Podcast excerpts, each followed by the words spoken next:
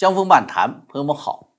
前一段时间呢，中共分别是通过杨洁篪啊、王毅对美国的新政府放风啊，还给美国划了三条不能碰触的红线，对吧？大家有印象啊？台湾一条红线，香港一条红线啊，这个国内问题主要是新疆问题吧，一条红线。那么这次这个记者招待会上呢，王毅呢却只提到了台湾一条红线啊。这个根本就不是中共说整体对外政治态势放软了啊，而是什么？而是从敢于斗争的架势，转入了善于斗争的章节了啊。那么为什么会发生这样的变化呢？啊，昨天呢是跟大家聊了蓬佩奥对于二零二四年是否参选呢？啊，他一个说法，他说我一直准备着做一场善的战斗。这里蓬佩奥智慧的用了一个圣经中的典故，good fight 啊，善的战斗，表达自己对川普这个政治领袖地位的敬重啊啊，也表达了川普对自己的信任呐。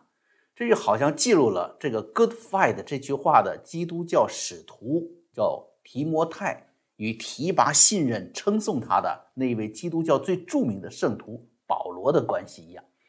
哎，如果用咱们说这世间俗话来说，就是保罗对提摩太是有知遇之恩的啊。保罗呢知道自己来日不多，就培养提摩太啊去带领教会，两人关系亲如父子。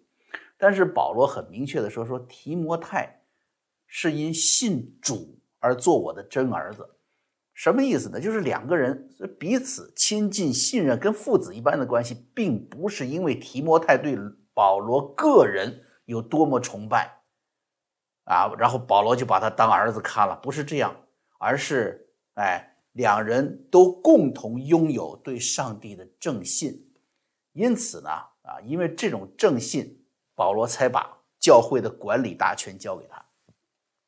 保罗对经过的这个教区啊，那些信众们说：“他们说你们知道吗？提摩太啊是有无伪之信。哎，什么是无伪呢？”就是没有虚假，这种没有虚假的这个信呢，啊，这个保罗举了个例子，就说是跟母亲与外祖母心中所存的一样，那是什么呢？那就是一种无怨无悔、无需缘由也无需回报的所在嘛，啊，所以跟大家说呢，这个蓬佩奥的政治智慧和理想啊，都在这一个词儿里面表现的非常清楚。他对川普的追随绝对不是来自对个人的崇拜，而是川普精神所在，是那一份回归美国传统价值、找回真正的基督精神啊，去归正所谓的什么进步啊，progressive 对美国宪法、对信仰的扭曲。此外呢，历经二零二零这个可以说是大选劫难了吧。伪善者啊，与假信者也被世人看得清清楚楚。这次佛罗里达奥克兰，你谁去谁没去，不是看清楚了吗？是不是？谁不被欢迎，甚至谁不敢去，不是看得清清楚楚吗？说蓬佩奥几乎是川普核心团队当中啊硕果仅存的高层，哎，所以说呢，咱们呢理解美国的政治生态啊，你绝对不能够抛离信仰这个层面的因素。政治家们的信仰的真伪，美国的民众、美国的教众们都在认真观察。人就说当年奥巴马了，为什么要多方辩解他的信仰呢？啊，很多媒体当时都在质问他，他的身世和他的成长就是跟伊斯兰、跟共产主义关联很多嘛。啊，我我做过一个节目啊，历史上今天做过他的节目，说是奥巴马的这个共产共产主义生父。养父和教父啊，大家可以去师傅和教父，大家可以看一下那个片，那个我做的那个片子啊，嗯，直到他到后来到芝加哥的教父，那个叫赖特的，那那公开宣称上帝诅咒美国，还是找了这么一位所谓基督教教父，所以奥巴马竞选的时候，很多媒体追责他，你到底你这个基督教信仰到底是真是假的？拜登也一样，拜登上台不到一个月，福音派就给他去信了。你的同性恋、堕胎问题，你你你都说好了，跟我们好好商量的结果，你你你看，这乔治亚州相对希拉里来说，你你你拜登在福音派信徒手中，你多拿了百分之八的选票嘛？这等于是当初我们相信了你的承诺，叫支持你。现在好，你进白宫第二天就颁布了叫做反对性别歧视、取向歧视的新这个叫行政令嘛？所以美国各地主教就签署声明问责。在美国呢，政治生活是无法离开宗教的。是蓬佩奥的 “good fight” 这个善战，就不是什么阶级斗争你死我活，而是对自己政治生涯的使命的一个描述。善的战斗嘛，是吧？就是要跟黑暗的邪恶力量战斗。那么无神论的中共呢？啊，你看看啊，新华社通稿里面直接就把蓬佩奥啊这个中共咒骂说的是叫人类公敌的，他说的战斗前面那个善，直接就给扒拉掉了，去掉了，变成蓬佩奥接受记者问，回答说自己一直准备战斗。哎，你看看。这老百姓一看呀，哈，这不是跟习近平常常挂在嘴边的斗争论没什么区别了吗？是不是？中共要斗争啊，你美国也要斗争，是不是？不就是大家想在一起打一架吗？就没有了善恶因素，也没有了神的看护了啊。蓬佩奥战斗啊，你是为了美国利益打呗？那么中共战斗是为了自己的利益，那都无可厚非了，都有合法性了嘛？你看新华社要达到这个目的。二零一九年。啊，习近平在秋季中央党校开课的时候训话，通篇讲话都围绕两个字儿：斗争。啊，党的十九大将四个伟大作为一个完整体系提出，排在第一位的就是伟大斗争啊。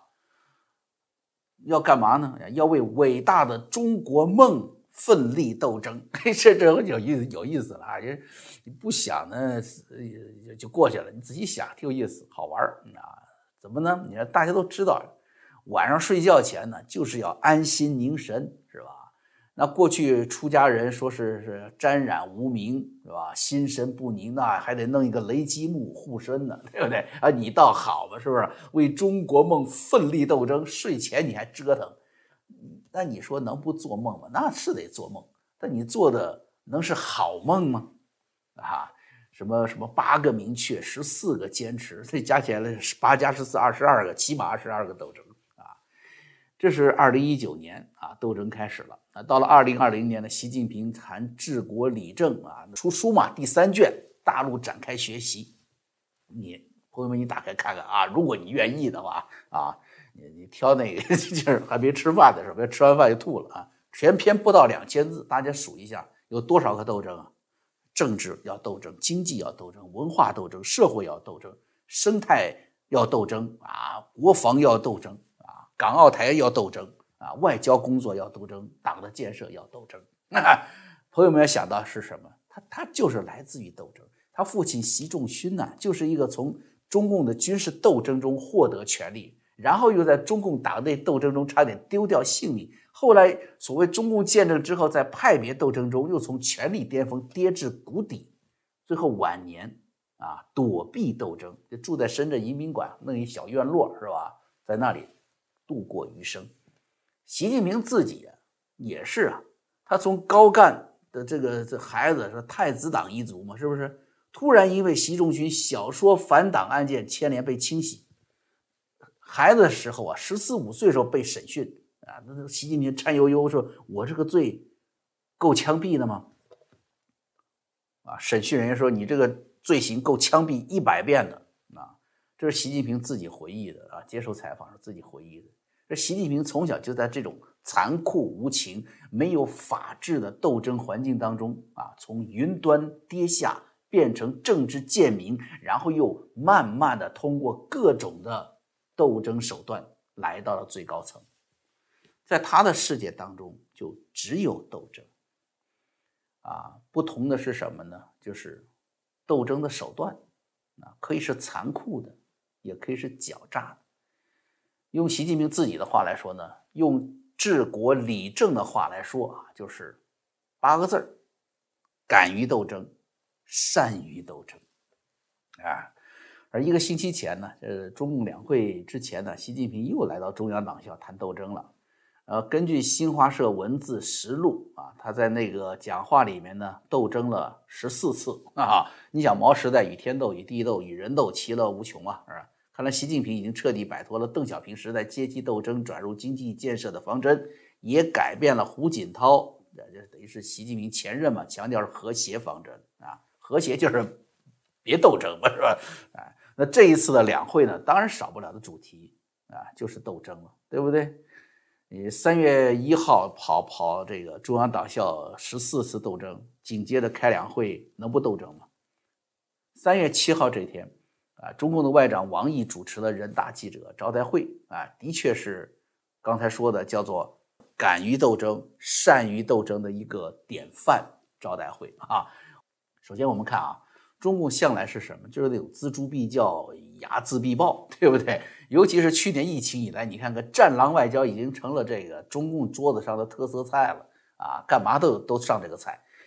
对待香港的问题上，为什么却没有往常的报复了呢？啊，他在香港做的这么绝，西方可没有少对他谴责呀。按照惯例来说，他应该马上跳脚站起来报复的，没有。两会召开前夕，你看他怎么干呢？北京是提议通过修改选举这个香港领导人的选举委员会，修改香港行政长官和立法会的产生办法，这要动基本法了。而且不仅是立法上要做这个文斗的工作，而且是在二月份，香港政府以颠覆国家政权的这个罪名啊起诉去年参与民主派初选的四十七名这个人士啊。为什么这么干呢？就是用高压态势啊来压制香港人对修改选举法案的反弹。中共七十年在大陆的统治非常清楚，所谓的法律只不过是一纸文书而已，是吧？你这宪法都跟着领导人的心思换了好几次了嘛，是不是？所以我想要就写，我不想要就给它抹掉啊，把纸撕了就把法律撕掉了就行了。所以这个法律文书立法的事儿反而不在话下。关键是什么？关键是人心。大陆也不存在这个问题，是吧？你让他一起是去反访这个这个反港独啊，人人上网是反港独去了，是吧？那人心都是操控的，唯一操控不了是香港人的人心。二零一九年是百先从百万人上街，会的后来发展到两百万人上街，四分之一以上的人口上街是什么概念呢？全世界绝无仅有啊！可以说什么？就是中共在香港人心丧尽。北京在香港已经没有任何的这个，就除了自己控制的报纸以外吧，啊，你可以听到这个对自己的信任和附和。除了中共控制的报纸之外，在民间、在街道、在任何一个地方，你都听不到中共自己想听到的话了。既然如此，中共当然就露出狰狞面目了。共产党人深信什么？消灭不同声音的唯一办法就是消灭肉体。对初选议员的抓捕呢，就是这样的斗争啊！这就是习近平说的“敢于斗争”，爱国者治港！这可以说是一条危害最大的话语。谁谁是爱国者呀？啊，谁来鉴定爱国者呀？这一切都没有一句的条规啊。你依据这条，你你谁能上班啊？谁能去治港啊？根据中中共的宪法，爱国者啊，他有说的说到，爱国必须爱党，那所有的党员呢，又必须对党魁效忠，那么爱国就是爱习近平了呗？哎，那你说这这就怪了。你说这两个人相爱的组成家庭啊，他还有矛盾呢，你多一个人呢，哎，那就第三者了，是不是？怎么平衡啊？一个你，咱们说香港，你你来一个爱国者啊，他治港了，他捧中共臭脚好多年，也许真的算忠心耿耿的一个爱国者了吧？哎，突然在比如说香港某个地皮开发商结了仇了，这仇家正好啊，也是个爱国者啊，认识中央某某人，一个电话打过去说这个对手啊，他他不爱习近平啊，于是你将失去治港爱国者的权利，就没有没有标准嘛，是不是？你你说两个人相爱都很难定标准，什么是相爱？你是按照去电影院的次数呢，还是按照情人节送的花的数目？这这都有争议呢，对不对？那谁来决定谁能够有资格来治理香港呢？这中共也知道，为什么就要公务员填写效忠书啊？他不是说啊，就是要看你有多爱国，而是说要你放弃灵魂。让你跪下为奴，啊！哎，中共这样的举措呀，所以就招致西方民主国家巨大反弹。而美国国务院发言人普莱斯就谴责对这个泛民主派的拘押和指控，国务卿布林肯呢也谴责，国家安全顾问沙利文也表明说要跟香港的这些活动人士站在一起。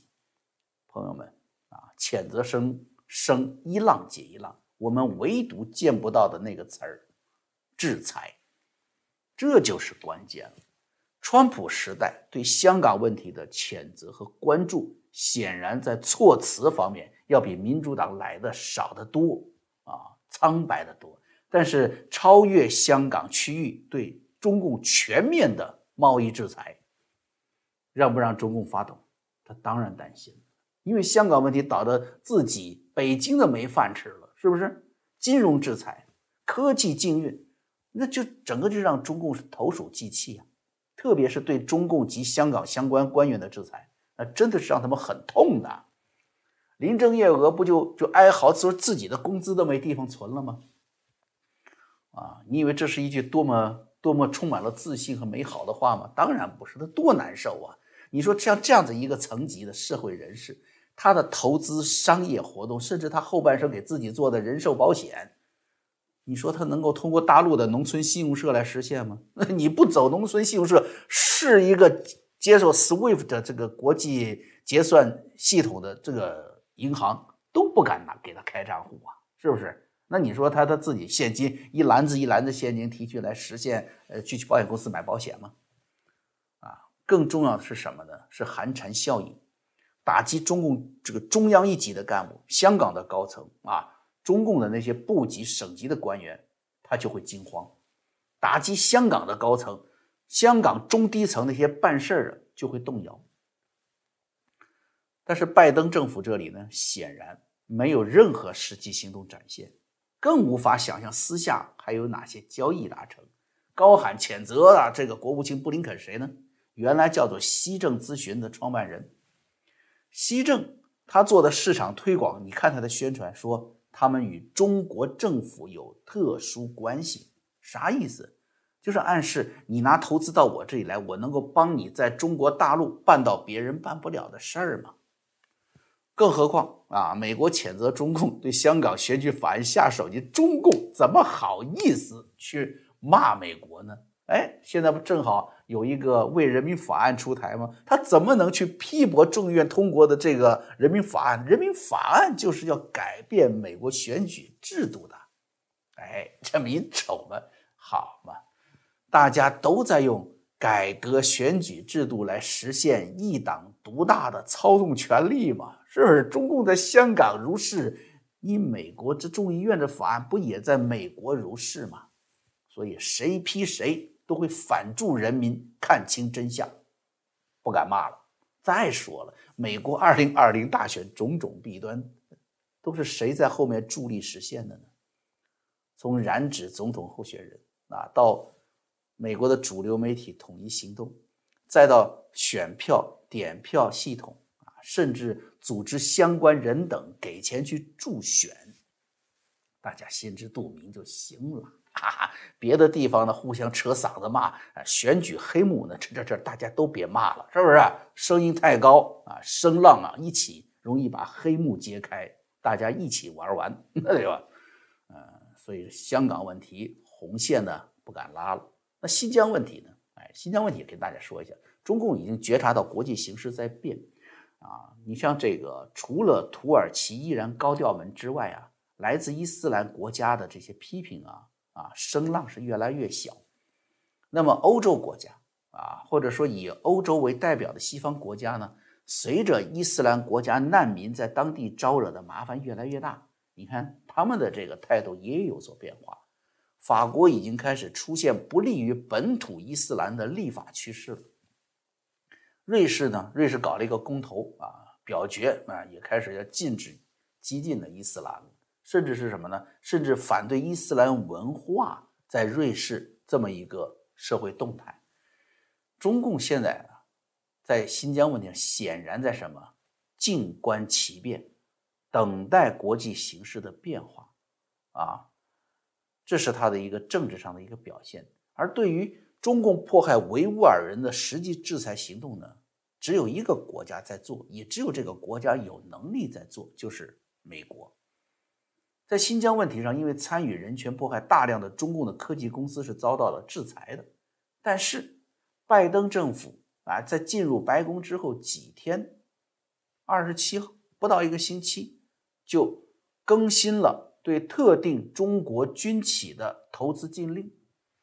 啊，另外像这个中国芯片呢、中海油啊，四十四家这种大陆企业投资禁令，原来是一月二十八号就要实施的，所以他前一天就。要给它延期了，延续到五月份。这个期间呢，啊，华尔街高兴，为什么呢？可以继续投资了，啊，继续跟这些纳入黑名单的企业、这些公司呢投资了。这一点也不奇怪，就像刚才提到的布林肯的这个西政咨询一样，美国商务部就是主管这个事务的商务部，对吧？他现在正在审查什么？正在审查中共科技巨头腾讯的这个。禁令，那么有一份财务文件就披露了，就新的商务部长雷蒙多和她的丈夫其实就拥有腾讯控股的股份。美国贸易代表被提名人戴奇啊，这个出身呢是华人家庭啊，你看他这个 T A I 这个代哈就可以看出来华人姓。他是在一九九六年到一九九八年的时候啊，曾经在广州中山大学呀教授。英语，所以说这个香港、新疆这两条红线呢，现在准确说呢，不是红线，而是黄线了啊！对于拜登政府来说，你看着黄线，你要么原地等待，要么就等于中共给了你一个机会，就冲过去了。该得意的就得意，该得利的就得利，反正是不用急刹车了。台湾呢就不同了，它直接关联的是美国国家安全问题，连民主党也不可退让啊！这是在美国将中共划为自己的战略对手之后的最重要的一个战略营盘，这是不能退让的。因此，在这个环节的较量，在整个即便是未来的四年拜登时代依然会持续。但是可以想见的是什么呢？就是。台湾的国家发展空间不会重回川普时代的那个时代了啊！那个时代是美国牵线搭桥，哎呀，给你扶上马还送一程，再不会是那个时代了啊！当然，我们说这个也挺可惜的啊，在二零一八年之后啊，面临的巨特别好的一个国际时机，台湾呢就失去了这么一个机会，失去了主动出击配合而形成国际定势的这么一个机会啊！至于中共会不会在近期动用武力呢？啊，这个就比较大的话题了啊，也是大家比较关心的话题。我想呢会找一个机会，在拜登政府对台政策这个章节上呢，会跟大家呢好好聊聊我的思考。那么今天呢，就跟大家说这个蓬佩奥的 Good Fight 和习近平的敢于斗争、善于斗争的话题。朋友们呢，我们呢这个下回再接着聊。那么最后呢，提醒一下大家啊，如果您有一段时间呢。没有收到我的节目频道的提示，那么请您呢再检查一下订阅的情况，并记得打开那个小铃铛，这样呢我每次更新节目呢，你就可以及时收到并收看了。